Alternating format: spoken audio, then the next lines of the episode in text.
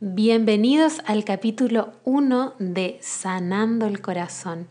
Este capítulo está dedicado para ti que llevas mucho tiempo en la búsqueda exterior y la búsqueda ya terminó porque con este capítulo vas a poder entrar en ti. Mi nombre es Paula Lennon, te saludo. Eh, hace un tiempo atrás ya habíamos hecho una entrevista junto a Clara de Pausa, Meditación y Estudio y la verdad es que nos encantó.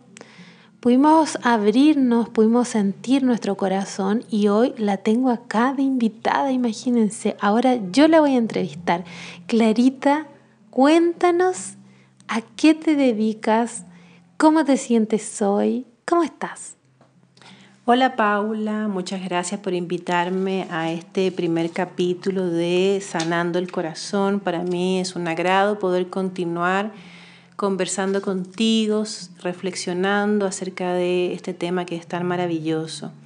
Como tú sabes, yo soy terapeuta holística, soy coach en desarrollo espiritual y ascensión. Un coach de desarrollo espiritual se preocupa por acompañar a la persona que ya ha tomado la decisión de descubrir cuál es la verdadera misión de su alma, para qué vino al planeta Tierra. Y es un acompañamiento que va a durar unos meses, que puede durar un poco más de un año, va a depender hasta qué peldaño tú quieras avanzar. Yo lo único que hago es acompañarte en ese proceso y voy de alguna forma encendiendo las luces del pasillo, porque todos los descubrimientos los va haciendo la propia persona. Y para eso usamos distintas metodologías, distintas técnicas, como puede ser la meditación, como puede ser el trabajo con cristales y vamos avanzando de manera paulatina. Tengo una pregunta para ti, Paula. Ah, ya, sí, claro, obvio, el tiro. Porque tú me invitaste a este espacio, a formar parte de este espacio tan hermoso que tiene una energía maravillosa, porque el hecho de que ya estemos juntas de nuevo para mí ah. es un verdadero placer, un verdadero honor. Te quiero preguntar ¿Qué es para ti el amor? Porque hoy día tú me dices, Clara, el tema es el amor y vamos a hablar de por qué nos resignamos por amor, ¿no? A ciertas situaciones en la vida. Pero quiero preguntarte para partir, ¿qué es para ti el amor? El amor es una sensación de paz, en donde me siento muy placentero, placentera donde estoy eh, muy tranquila, tranquilo. Eh, yo no podría explicar el amor con palabras porque solo se siente y se experimenta en el día a día, en la vida. Pero sí, eh, en este podcast queremos hablar de qué pasa, por qué yo pierdo ese estado de paz y tiendo a buscarlo afuera y empiezo a mendigar amor, empiezo a asociar a que el amor es atención, quiero que me atiendan quiero que me miren. Pienso que la persona que se preocupa por mí y me escribe mensajes de WhatsApp, que le pone like a mis fotos de Instagram, de Facebook, es quien me está queriendo. ¿Eso es amor? No, eso no es amor. Y entonces, ¿qué empieza a pasar? Que yo asocio toda eh, esa cosa que viene de afuera al amor. Y el amor siempre está en mí. Pero cierro mis ojos y no lo encuentro. Entonces comenzamos así como en esta especie de preguntas y respuestas que me encanta junto a ti, Clarita. Y, hay una pregunta que ahora yo te quiero hacer.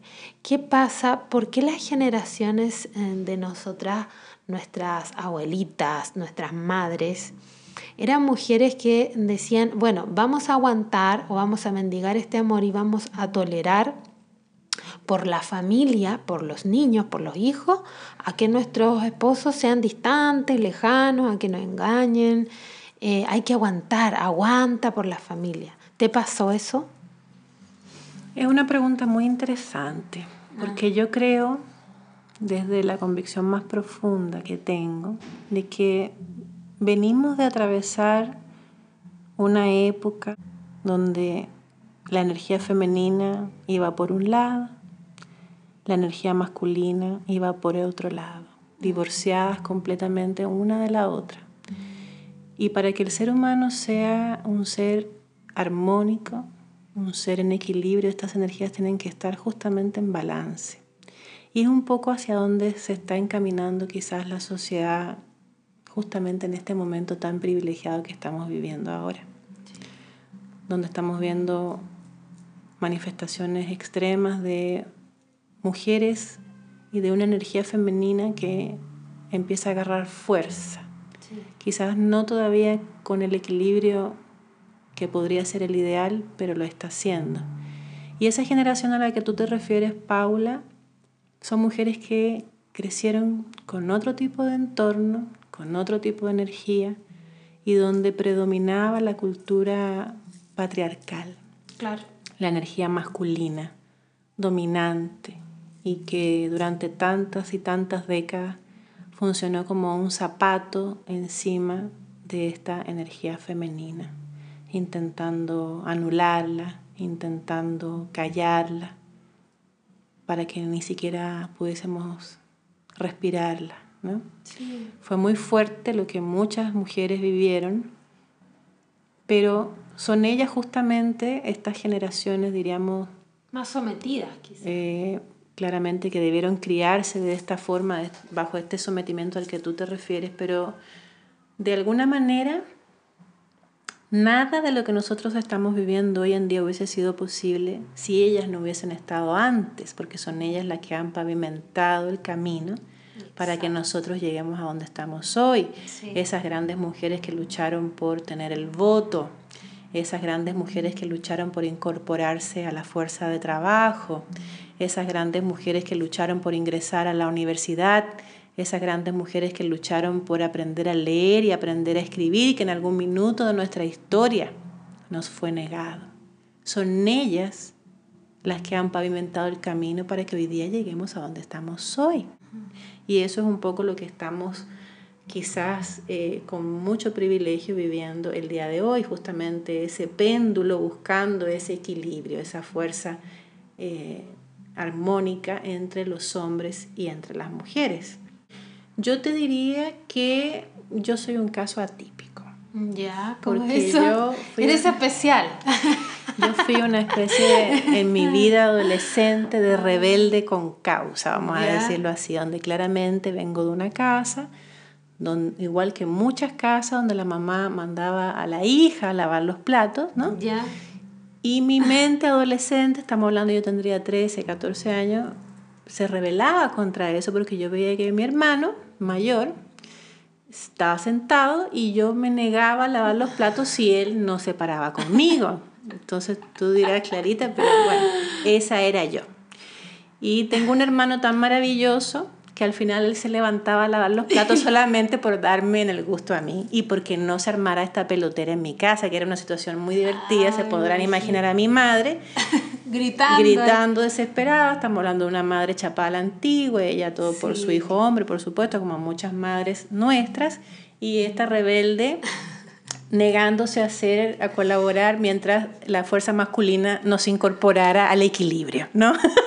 Entonces, eso era lo que yo generaba y esto lo extrapolé, por supuesto, a las relaciones de pareja donde de alguna mm. manera me resistía a que me pusieran esta energía de anulación encima, ¿no? Y cuando yo la sentía, porque percibía esta energía. Era más sensible. Era más sensible, era una niña más sensible a la energía del entorno, porque así llegué a este planeta, porque yo lo podía incluso oler en el aire. Mm. Cuando esta energía de querer anularme venía. Eh, o era abusiva, invasiva. Sí, yo me sentía incómoda, se manifestaba como el deseo de irme de ese lugar, de terminar la relación, de salir de alguna forma, y era, era como, no sé cómo te puedo dar un paralelo de decir la persona que se va ahogando en el mar, ¿no? Y que de alguna forma busca la superficie para dar ese respiro de oxígeno. Eso era lo que uno sentía en esos momentos. Entonces, pero cuéntame tú cuál fue tu realidad, ¿no? Porque claramente es interesante escuchar otra postura de vida, otra historia de vida. Sí, yo lo que siento es que eh, la energía masculina y femenina vienen, vienen a la par, vienen juntas, unidas, y es muy rico sentirse vulnerable como mujer porque somos vulnerables y sensibles. Y yo sentí que yo siempre fui muy sensible, extra sensible y muy vulnerable. Y cuando empecé a sentir que había una energía en mi casa que era más fuerte y más masculina, yo me empecé a ser más fuerte y masculina. Como que yo me unía a eso. Entonces, porque veía que mi madre era mucho más sumisa. era mucho más, eh, más mujer, más sensible. Entonces yo me hice más masculina.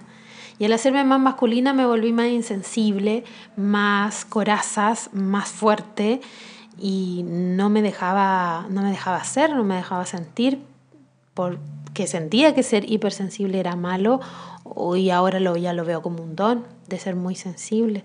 Eh, pero sí culpé en cierta medida a mi madre por decir, es que tú aguantaste de todo, aguantaste muchos conflictos o peleas que habían diarias y yo, por tratar de ayudarte, para que tú no siguieras mendigando ese amor, yo te ofrecí ayuda y tú no quisiste salir conmigo, entonces generé cierta rabia o rechazo hacia la energía femenina. Y ahí fue fuerte porque lo observé, lo sentí, me di cuenta, lloré mucho, me permití quebrarme en eso, romperme, romper esa coraza de la Paula fuerte y como muy, eh, muy masculina para que pudiera ingresar esa otra Paula nuevamente vulnerable, sutil y femenina. Entonces al final es un juego y todo el tiempo es un espejo, podríamos decirlo así. Voy a llamar a alguien para que nos pueda, ¿qué te parece que nos pueda contar su opinión clarita? Me parece muy interesante porque además tenemos la visión de otra persona, de un tercero respecto de esta misma realidad a la cual nos estamos refiriendo. Esperemos entonces ese contacto telefónico. Mira, yo creo que era, digamos, la tradición que, de que uno, que los papás estuvieron juntos toda la vida, eh, por los hijos, yo creo que principalmente por los hijos uno de repente, o sea, aguanta, o aguanta, o sea, no maltrato físico, sino que de repente aguanta estupideces nomás. Pero usted cree que era algo que a las mujeres se nos enseñaba así o a los hombres también eran más a las mujeres? Yo creo que a ambos, a ambos, eh, por lo menos la gente de mi generación era el matrimonio para toda la vida. ¿no? ¿Y usted encuentra que eso es bueno o es malo? No, que pienso que, que no debería, que no debería ser así porque de repente en la mitad del camino te encontráis que con una persona que no conocíais o que es maltratador, o sea, miles de defectos, porque uno también depende de la edad que uno se case, porque uno idealiza mucho y de ahí dice el príncipe azul y después te encontré con un príncipe gris. Muchas gracias por la opinión. Sí, estoy, me reí tanto, pero a la vez me reía porque era escuchar la historia de mi familia, y no solo de mi familia, sino que de mi abuela y de mis tías. Entonces, ¿qué pasa ahí con el amor? Ahí no hay amor. Eso no es amor, eso es miedo.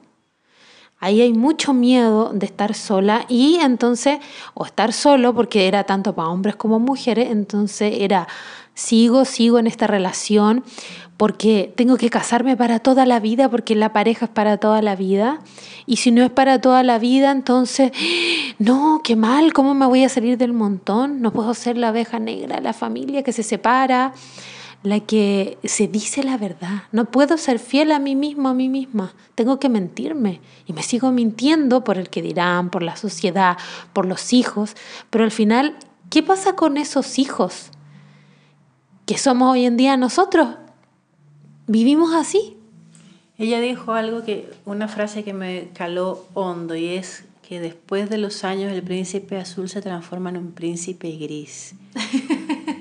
Y ahí queda la mujer atada a una vida infeliz porque de alguna forma fue criada para sacrificarse por los hijos. Y esa reflexión que tú haces, que es esta reflexión final, yo tengo el privilegio de ser madre.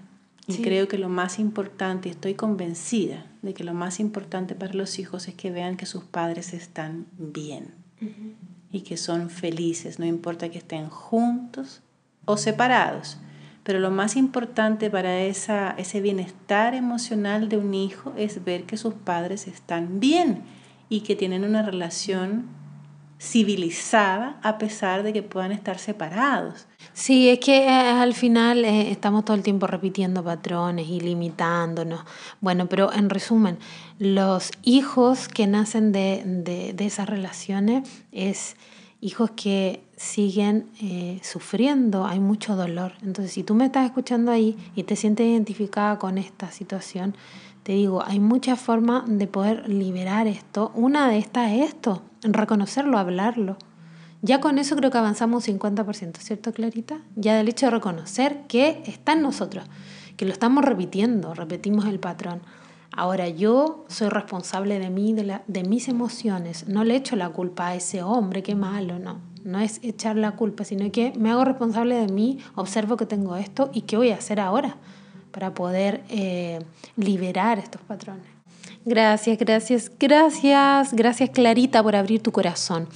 Y gracias a ustedes por abrir su corazón. Y recuerda que cuando abres tu corazón tocas tu alma y en tu alma está el contacto directo con lo divino, con el Padre, con el universo o como tú lo llames. Un abrazo y nos vemos en el siguiente podcast.